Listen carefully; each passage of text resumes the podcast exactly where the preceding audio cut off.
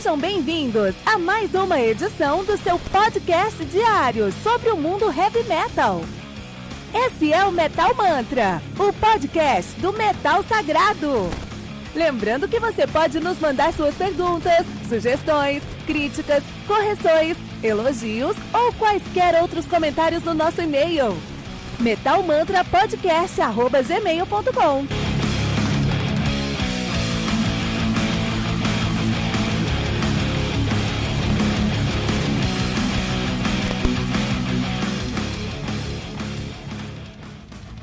Saudações, metaleiros! Sejam bem-vindos ao Metal Mantra, o podcast onde o metal é sagrado. O meu nome é Hector Fernandes e você está ouvindo o Metal Mantra, o seu podcast diário com as maiores notícias, resenhas e lançamentos do mundo heavy metal. Todos os dias às 6 da manhã. Então segura aí a mão que nós já voltamos com as notícias de hoje.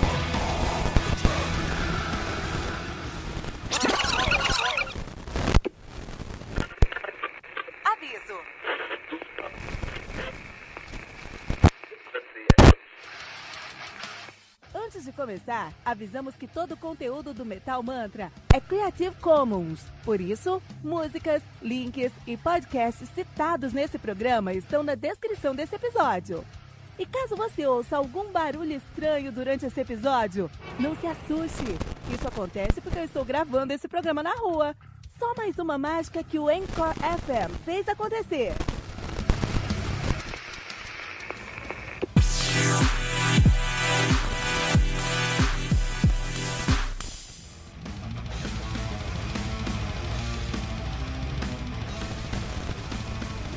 Falando de Opeth, vamos começar falando de Opeth no programa de hoje, né? Então vamos falar sobre uma entrevista muito interessante que o uh, Joachim Svalberg, tecladista do Opeth, deu lá na Itália, né? Então ele disse que ele entende a frustração dos fãs com a falta de vocais de death metal nos álbuns mais recentes da banda. Então isso aqui é o elefante na sala, né? Todo mundo quer falar sobre esse assunto porque é o que todo mundo mais sente falta no Opeth, né? Make Opeth Growl Again. Essa é a campanha que todos nós queremos aí para 2020. Fica a dica aí, né? Então, é, primeiro eles começaram falando sobre como foi a, a, a composição do novo álbum dos caras, o Incauda Veneno, né? E aí o, o Joaquim falou que, ah não, o, o, o, o Mike Atkerfeld, o, o guitarra e vocal, o líder da banda, na verdade, né? Ele que escreveu. Então, assim, ele falou: Puta, eu vou ficar um ano sem escrever. Eu vou ficar um ano aí, vou tirar um ano de férias, entendeu? O Open tem maior peso, pan, vou tirar um ano de férias. Isso é muito comum na Suécia. Os caras trabalham, tipo, dois anos falam: ah, vou tirar um ano de férias aí. Imagina, cara, que, que sonho. Então ele falou: Não, vou tirar um ano de férias aí, porque é isso aí mesmo, entendeu? E é isso aí. E aí, quando eles saíram de férias, é, quando ele saiu de férias, né? Deu duas semanas, ele já tava escrevendo um álbum de novo. eu não aguentando. Parece eu nas férias. Eu pego férias assim, vou viajar, dá três dias na férias, tô ligando, ligando pra cliente. Já falou, pô, meu, não aguento mais isso aqui não, entendeu? tá parecendo eu aqui. Mas de qualquer maneira, o, o, o, o Joaquim falou que o Michael Ackerfeld ele começou a escrever sozinho um pouquinho, e como ele não tinha um prazo, porque ele pediu um ano de férias, então foi mais tranquilo, foi sem pressão. Começou a escrever sem pressão lá, esse álbum, né? É, que foi uma decisão do, do Michael, do Michael Lagerfeld também de criar aí, do Michael Lagerfeld de criar aí um álbum, de fazer escrever esse álbum em sueco e em inglês, né? O que torna aí é, multicultural. é, mas muito interessante também, né? E ele falou que foi ideia dele, que ele tava gostando com os filhos dele. E o filho dele falou: Meu, por que você não escreve um álbum em sueco? Falou: Ah, demorou, vamos fazer. E ele escreveu em sueco primeiro, aí durante os ensaios falou: Não, vamos fazer em inglês também, porque eu gosto, entendeu? Funcionou assim. E aí, o, a, o elefante da sala não é por que, que o, o, o não faz mais death metal, né? Isso é muito interessante que ele falou também, que o Joaquim também falou, que essa foi a decisão do Michael Lackerfeld. Que o Michael Lackerfeld falou, não, eu não tô mais confortável aí em fazer gutural, cara. Não vai ficar legal, não vai ficar interessante, entendeu? Então eu preciso fazer outra coisa aí. Eu não tô mais afim de fazer gutural, entendeu? Eu quero fazer outra coisa. E aí eu acho legal, cara. Eu acho le muito legal o fato dele dele é, é, assumir que não tá na vibe de fazer gutural. Talvez por questões físicas, talvez porque não tá alcançando mais, não tá fazendo gutural poderoso como fez antes. Ou talvez porque só encheu, encheu o saco. Isso é muito legal. É legal quando você vai crescendo como pessoa e quando você muda, to, todo mundo muda como pessoa. Pensem como nós éramos hoje e como nós éramos há sete anos atrás. São pessoas muito diferentes. Agora, Se somos pessoas muito diferentes fazendo o mesmo som, a mesma banda, então é coisa errada. Porque é, é, o som tem que ser um reflexo da gente, né, meu? E é, é, é, chato aí quando o cara não tem essa, essa noção de se adaptar. E eu, isso, isso aqui eu vou dar um ponto muito positivo pro Opeth e pro Michael Luckerfeld. Falou, não, não é mais minha cara, não é o que eu quero fazer mais, não sei se é isso que eu quero fazer mais, e acabou. Acho isso muito bom. Acho isso muito bom. Agora, a partir desse ponto que, que ele não quer mais fazer, a continuar com o sobrenome de Opeth é uma história. Podia ter montado uma outra banda, né? Não teria problema nenhum montar outra banda. Né? E aí o aqui também falou sobre a frustração dos fãs, porque não tem mais é, é, é, é, death metal nos, nos, álbuns, né? E aí ele fala assim, ó, tem um monte de fãs que tem essa opinião, e eu posso entender porque é tipo mais ou menos como começou. A banda ficou famosa assim com essa história, né? Então eu realmente posso entender isso. Às vezes algumas pessoas não gostam muito dessa mudança de direção e tudo mais. E eu entendo também. É só que uh, uh, nós temos que progredir e temos que nos modificar e não ficar, não ficar sempre na mesma coisa. Porque é muito difícil de falar sobre uma banda, porque tá, a gente está sempre no limite da nossa, nossa sessão criativa. Muito legal o que ele falou aqui, né? Uh, ele falou também assim, ó, e, ele, isso é muito legal o que ele falou a gente não tem mais gutural, mas tem muitos outros elementos nas nossas músicas que não são mais death metal, né? E essa é uma promoção que tá, que tá acontecendo pouco a pouco nos álbuns, no pode ver nossa discografia. E, e, é muito legal. É muito legal que ele falou isso, porque é, é, a gente vê muito isso dentro do Opeth, a gente sabe que o Opeth está mudando álbum após álbum, ficando cada vez mais leve, cada vez mais prog rock do que de verdade death metal, o que não tem um problema de verdade, né? Mas é legal que eles estão. Que, ele, que eles sabem, conhecem isso e eles estão é, é, assumindo isso, né? Estão assumindo isso. Bom. Opeth é uma daquelas bandas que a gente. Que eu, que eu admiro muito, né, cara? Porque os caras conseguem ter aí uma. Uma visão musical puta, única, assim, né? É, System of a Down, vamos falar de System of a Down. Acho que eu nunca falei de System of a Down aqui no Metal Mantra. Vamos falar de System of a Down rapidinho, porque o John Domayan se juntou com o M Shadows do Avenged Sevenfold para um vídeo do This Grey Man. Olha aí, cara. Então, This, This Grey Man é um projeto do Domain. Do Do Domain. Desculpa, tá, pessoal, que é fã de System, vou me crucificar agora. É um projeto do Domain, né? Então, o que acontece? O baterista do System of of Down, o John Domain, ele montou essa banda aqui, o This Grey Man, e num vídeo específico ele chamou o M, é, M Shallows cantor, o vocalista, né, do, do, do Avenged Sevenfold pra tocar com eles lá, né? Fez um vídeo lá. E é interessante porque o Domain já tinha sentado com o baixista do Avenged Sevenfold num, num programa de YouTube que ele tem, até recomendo, que é o Drinks with Johnny, é muito legal fazer entrevistas interessantes lá, que é o Johnny Christ, e eles sentaram juntos e falaram sobre esse projeto, né? E aí o, o, o Domain, é, cara, isso é muito esquisito dentro do Sistema Navadal, porque olha a decoração deles. Ah, cara, é muita diversão, cara. E é legal trabalhar com essas pessoas são muito legais, esse pessoal gente fina aí. Mais uma vez, deixar bem claro, não, eu não tô tentando criar alguma coisa para competir com o Sistema Navadal. Estou fazendo isso porque eu gosto de música. Eu não sou um, eu não sou um compositor, mas eu posso arranjar as músicas. Então eu arranjei essas músicas de um jeito que fosse interessante para mim e que eu gostava de ouvir e chamei algumas pessoas a tocar comigo é muito interessante, eu quero salientar o fato de que todos os membros do System of a Down, tirando o Malik, que nem fala com ninguém, mas todos os, os membros do System of a Down que sentam para falar com alguém, a primeira coisa que eles falam é: não, não, eu não tô criando nada aqui para competir com ninguém, não. não, não, não tô criando um projeto novo. Deve ter alguma cláusula ali na, na no contrato dos caras que fala para não montar a banda, só pode ser, cara. Porque o, o, o, o, o lá, o vocal não quer. É o Malakian o vocal, deve ser, enfim ele não quer mais tocar. Isso já deixou claro algumas vezes em entrevistas. Ele falou: não, tá, tá, tá de fazer, já era, não acredito, não sei mais, já era, acabou, tchau benção. Então, por um lado, ele não quer mais tocar. Agora, o, o, os outros membros da banda eles querem muito tocar, só que eles não estão. Eles, eles, eu acredito que tem uma cláusula lá no contrato deles: ó, não toque com mais ninguém que você não for com meia. Com o, o Malaken, cara. É pesado, é pesado assim, né? Porque essa é a realidade, porque fica todo ano esse, esse chove no molha aí, ah, vamos fazer um álbum, ah, tem que falar com, com uma Leica, se uma Leica quiser a gente faz, ah, isso, ah, aquilo. Fica todo esse todo, fica ano após ano nesse chove no molhado aí.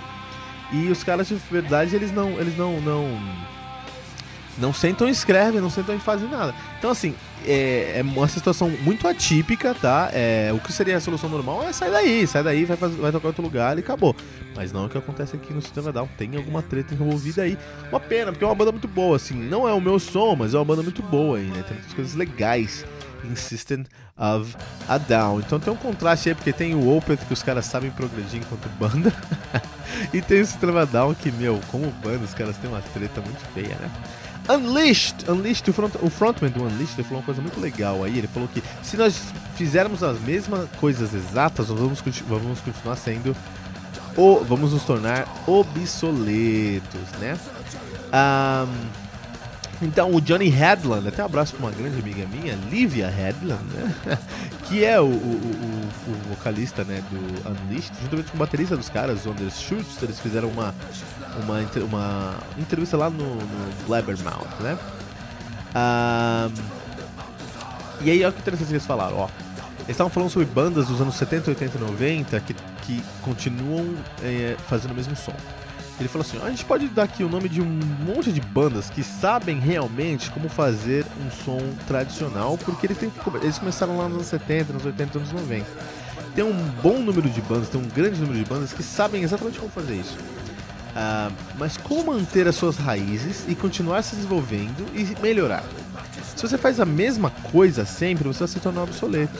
E se você faz a mesma coisa, mas você continua mudando o suficiente para se tornar melhor, você pode colocar algumas coisas novas no seu som todo o tempo. Você pode fazer isso mais interessante, pode fazer seu som ficar mais interessante, pode encontrar novas maneiras de melhorar.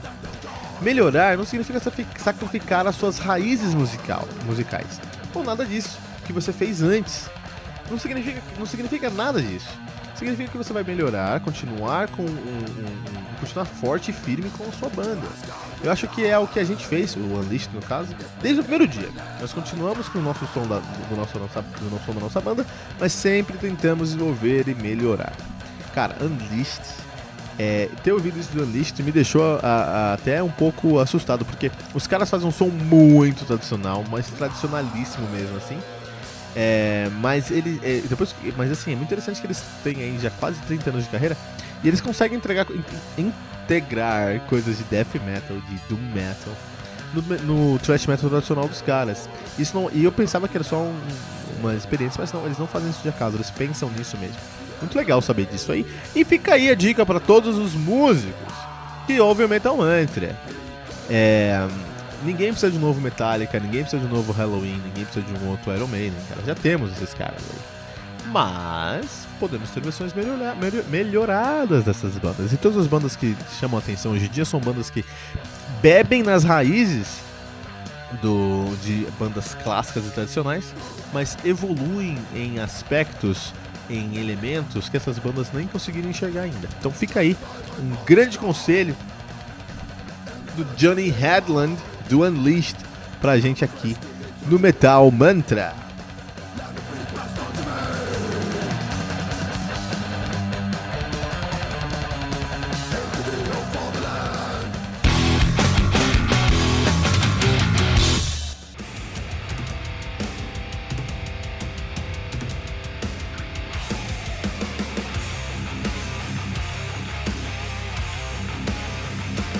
Metal Division Domestic Prophecy, álbum lançado no dia 10 de janeiro de 2020 pela Rock of Angels Records. Álbum contei com 11 músicas, totalizando 43 minutos de play. Banda formada por Roberto Dimiti, Lia Paques no vocal, Marcos Pon na guitarra, Joey Rocks na bateria Hanu Kersten na bateria. Desculpa, Joey Hawks Rocks na, no baixo e Hano Kersta na bateria e Ivan Kay na guitarra, né? Olha aí, cara, Mystic Prophecy tem uma discografia aí bem interessante. Os caras estão na ativa desde 2000, são, fazem um power speed thrash metal, são de Bad Gronen, Grünenbach, na Bavária, né? Olha aí, meu.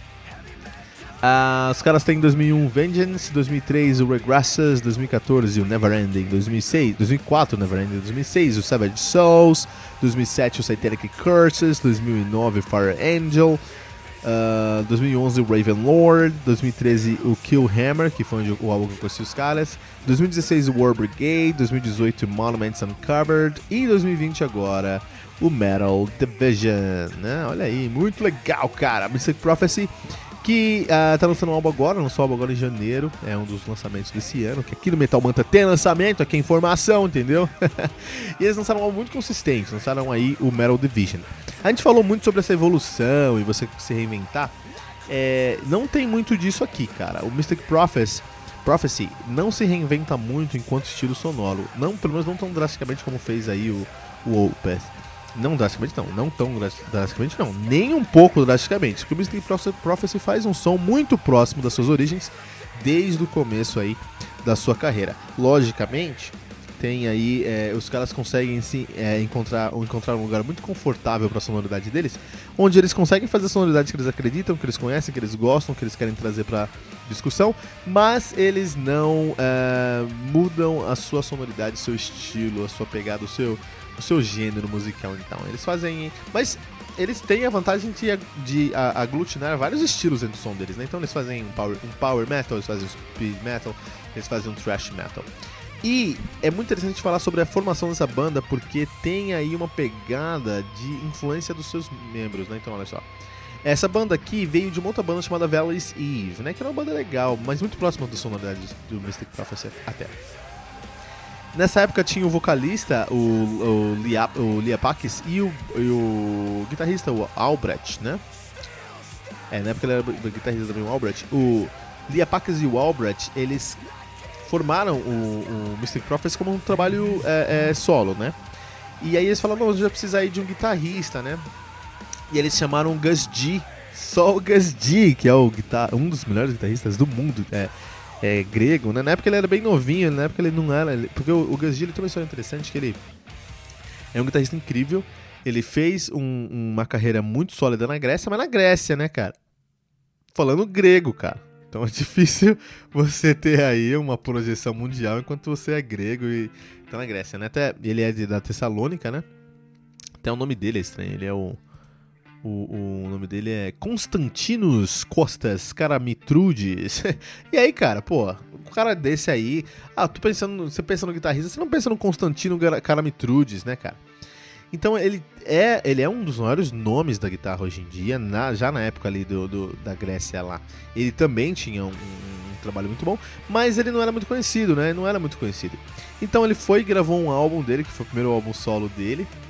Foi pro foi pro. Ele, foi, ele fez o Guitar, Guitar Master 2000, 2001. Levou para eh, Los Angeles e começou a mandar as demos dele para todos os lugares. O cara percebeu que era um monstro e conseguiu fazer sua carreira. Tá aí hoje, até hoje, impressionando a gente, né? Mas é, o Mystic Prophets, eles apostaram no Gus G. Falou, puta, mas esse moleque toca muito, tocar com a gente. Foi tocar com eles, né? Depois de um tempo veio o David Chastain, que é o mesmo tipo de, de música, é um músico também instrumental, com uma carreira incrível instrumental, mas não era muito famoso, até muito famoso, até hoje o David Chastain, nunca tocou em bandas grandes, né? O Gus D já tocou aí no Oz, entendeu? No Black Label Society, no Dream Evil, no Arch Enemy. O Gus D é um cara aí impressionante, né? O cara já fez coisas impressionantes aí na carreira dele. E aí, com a, a formação aí do nosso querido uh, Gus G, Martin uh, Gus G, David Chastain, Leah Pikes, é, eles chamaram um baterista, chamaram o, o Dennis Ekdahl, lá do Evergrey.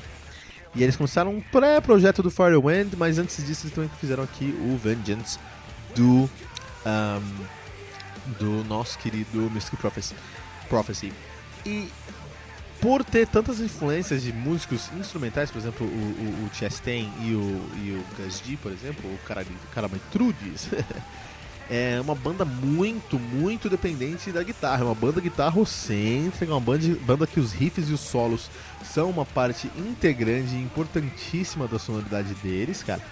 Então, assim, é uma, é uma banda que depende pesadamente, assim, dos seus guitarristas. É uma banda de guitarra. Você que gosta de guitarra, meu, esse álbum aqui é pra você. É, e isso é muito positivo para eles, porque eles é, é, uma banda que, como eu já falei, a sonoridade acaba sendo aquele círculo vicioso, sempre uma sonoridade muito próxima da, do álbum anterior. A carreira inteira deles tem a mesma, a sonoridade, mas as guitarras, tanto questão de timbragem, quanto questão de composição, quanto questão de é, é resultado, os caras conseguem fazer um som, cara, impressionante. Os caras trazem um som impressionante aqui para pra discussão, para a mesa mesmo, né? Vamos somar tudo isso aí, esses dois guitarristas incríveis, vamos somar também a um vocalista que tem uma bagagem muito interessante. Porque o Lia Pax, ele tocava, ele toca até hoje no Valley's Eve, que é uma banda muito legal, mas ele também é o vocalista do Devil's Train, que é uma banda de death and roll, cara. Até com Yari Limaitainen lá também. Então o que acontece? Esse, é, o Lia Pikes, que é o vocalista do Devil's Train, ele traz um timbre muito de hard rock pro som dos caras.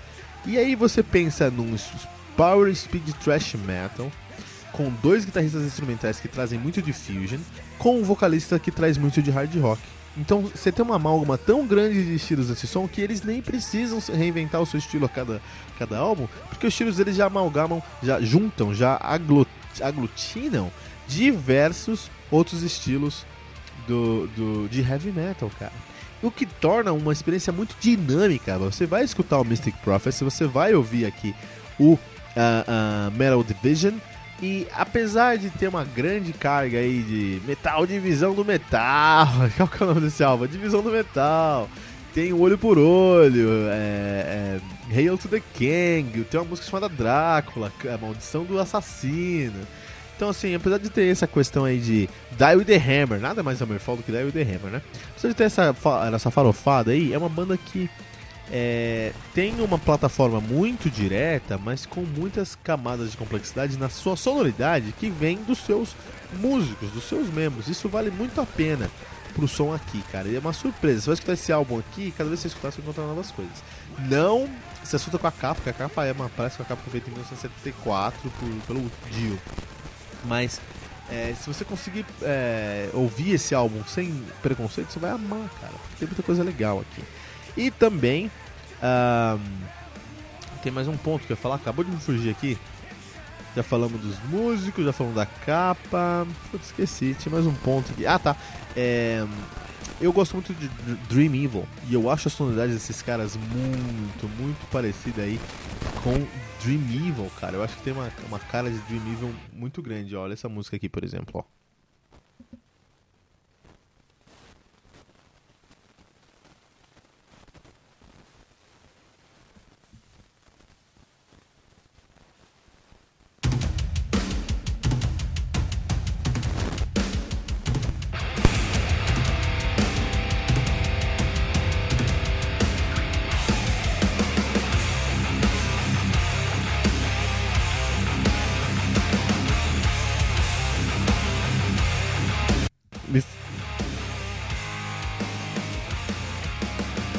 Me fala se não parece The Book of Heavy Metal. Pra mim é The Book of Heavy Metal puro, cara.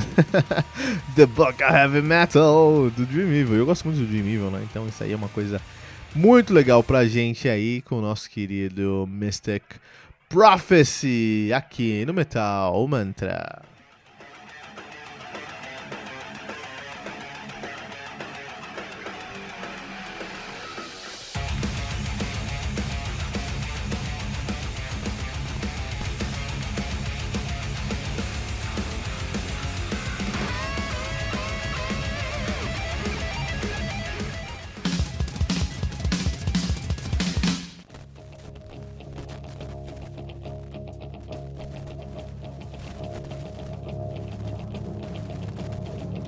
E continuando a nossa maratona do Black Sabbath, chegamos ao terceiro disco, dos caras, que é o Master of Reality. Black Sabbath com Master of Reality, álbum lançado no dia 21 de julho de 1971 pela Vertigo Music. Álbum conta com 8 músicas, totalizando 34 minutos de play, como manda a cartilha do heavy metal oitentista, né? Setentista, oitentista aí, cara. Muito legal, muito legal, muito legal. Então Black Sabbath, que é uma banda, a banda de formadora do heavy metal lá de Birmingham, na Inglaterra, nativa desde 69, como sabemos aí, né? É, não vou falar sobre discografia, que a gente falou sobre a discografia dos caras aqui várias vezes nessa maratona, né? Então, estamos aí pra isso. É, lembrando que a Maratona Metal Mantra é todo dia, de segunda a sexta, a gente fala sobre um álbum de uma banda, até maratonar aquela discografia. Vamos começar com Black Sabbath aqui, entendeu? É, nessa época a formação ainda era formação original, com Ozzy Osbourne no vocal, Tom Naomi na guitarra e na flauta, maluquice, e no piano e no sintetizador, já falar sobre isso também, Deezer Butler no baixo, Bill Ward na bateria, e todos eles escreveram letras e música desse álbum aqui, The Master of Reality, né? Master of Reality é o terceiro álbum dos caras. Vamos falar rapidinho sobre isso. Master of Reality é o terceiro álbum dos caras. Tem dois pontos muito interessantes no Master of Reality. O primeiro ponto do Master of Reality é que é, a sonoridade desse álbum foi revolucionária para a época. Mais uma vez, o, o Tomoyama ele perdeu duas, duas, uh, duas pontas do, dos dedos médios da mão esquerda. E para ele doía muito tocar, né? Então o que ele fez, ele baixou a afinação um tom e meio, chegando a uma sonoridade muito baixa para trazer, é, para gravar esse álbum aqui. Então ele fez isso por questões físicas para se sentir confortável. O resultado também foi uma sonoridade única, mais densa, mais pesada, mais agressiva, mais negativa, mais heavy metal. A criação do heavy metal, até o pessoal fala que o doom metal foi criado com Into the Void nesse álbum aqui. E é possível que tenha sido mesmo, porque nada tinha sido feito assim antes, cara. É difícil a gente olhar pro Master, Master of Reality com os olhos de 71, cara. A gente olha com os olhos de 2020. 2020, Master of Reality é normal. Muita gente faz isso. Mas muita gente faz isso porque o Master of Reality fez antes, cara. Porque o Black Sabbath fez antes. É difícil ter, imaginar como essa mente doentia do nosso querido Tony Iommi conseguiu resolver esse problema, essa solução, resolver, eh, criar essa sonoridade aqui, cara. Isso é uma coisa maluca, maluca de verdade mesmo, assim, né?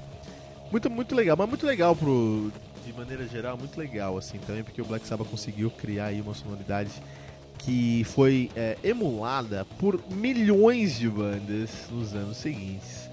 Aí, né?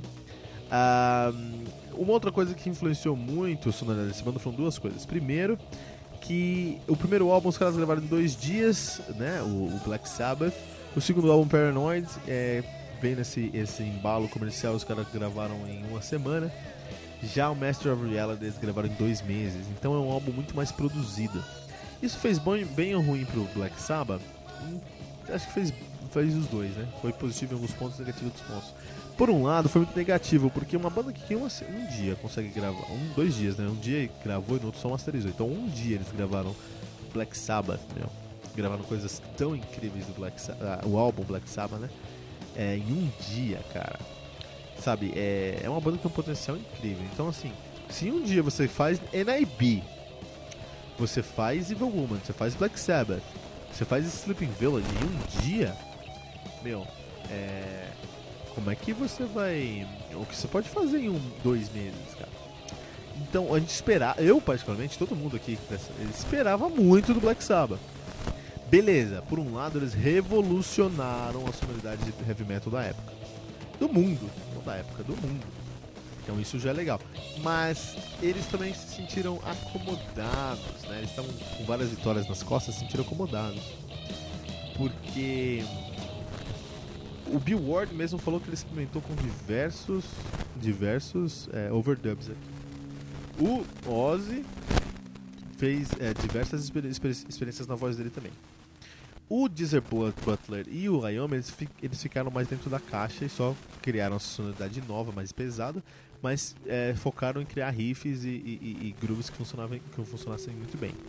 Mas um dos grandes vilões, e esse é o segundo ponto que influencia muito essa banda, é a, a maconha. A maconha, a paranga, o sapato. Porque é, os caras fumaram muito a maconha nesse álbum, mas muito a maconha. Até por isso eles também são fundadores do Stoner Metal nesse álbum aqui.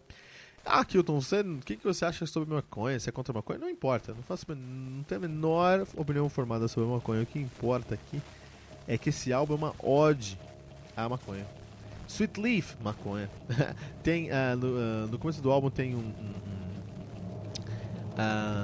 no começo de Sweet Leaf mesmo tem uma, um, alguém tossindo. É o, é o Ayomi, porque ele fumou muito. Por exemplo. Sweet Leaf é porque o, o nome dessa música é porque o Disney Butler estava na Irlanda, comprou um cigarro e lá no cigarro tava lá, ó, essa aqui é a sweetest love you can have. É a. É a. É a, é a, é a qual é o nome? A folha mais doce que vai te dar o sabor aí, né? the sweetest leaf that gives you the taste. E aí ele falou, puta, isso aí mesmo. Sweet, sweetest leaf, leaf, é isso mesmo, cara. Uh, e essa, essa é realidade, cara. Eu tenho grandes problemas com uma sonoridade que faz ódio a, por exemplo, a maconha. Não por moralismo, mas porque eh, não tá, no, não tá ali dentro do álbum toda a informação que você precisa para agregar aquele som. Entende? É, você vai no cinema e aí você vai ver um filme da Marvel. E pra você entender o filme, você tem que ler 3 gibis e 4 graphic novels. Aquele filme tem um, claramente um problema. Porque toda a informação para eu gostar daquele filme tinha que estar naquele filme, não fora daquele filme. Já o aqui dentro desse álbum é exatamente isso. Quando você faz uma ode a uma substância, no caso aqui é maconha, como é que. Então significa que para eu aproveitar 100% da sonoridade dos caras, eu preciso também fazer da mesma, da mesma substância. Eu tô falando de maconha, podia ser qualquer coisa. Imagina se, se faz um álbum aí que tem, cria um álbum que faz a ode ao o, o Césio 37. Pra eu, eu nunca vou ter acesso a Césio 37. Pra eu ter uma totalidade da sonoridade daquele som, eu tenho que conhecer o Césio 37. Então acho que na mesma medida, guardadas as devidas proporções, é um problema. É um problema sim, né?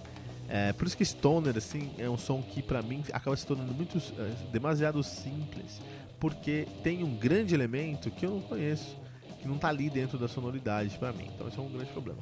Mas acho que eles, isso é válido pro, pro Black Sabbath, porque eles fizeram isso antes de todo mundo, cara. Ninguém tinha feito antes. Então se alguém tinha que experimentar, conhecer e saber o que estava acontecendo, criar essa sonoridade, era o próprio Black Sabbath. De toda maneira, o Master of Reality trouxe grandes revoluções para a sonoridade do heavy metal. É um álbum muito importante para o Black Sabbath. Uh, é uma evolução, com certeza, em composição, em estratégia do que da, vindo ali do, do Black Sabbath do Paranoid. E é o terceiro álbum dos caras. Vamos continuar a nossa maratona amanhã. Black Sabbath com Master of Reality.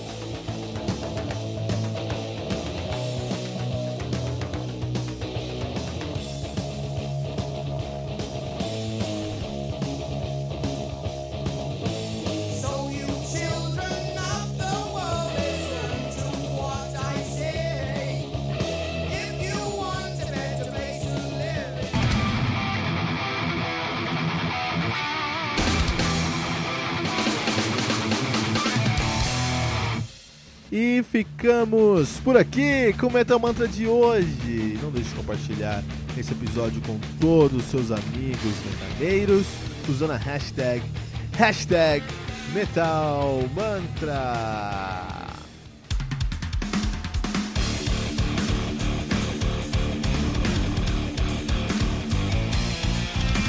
Você ouviu mais uma edição Metal Mantra, o podcast do Metal Sagrado. Apresentação: Kilton Fernandes. Não deixe de compartilhar a palavra do metal compartilhando esse episódio, usando a hashtag Metal Mantra.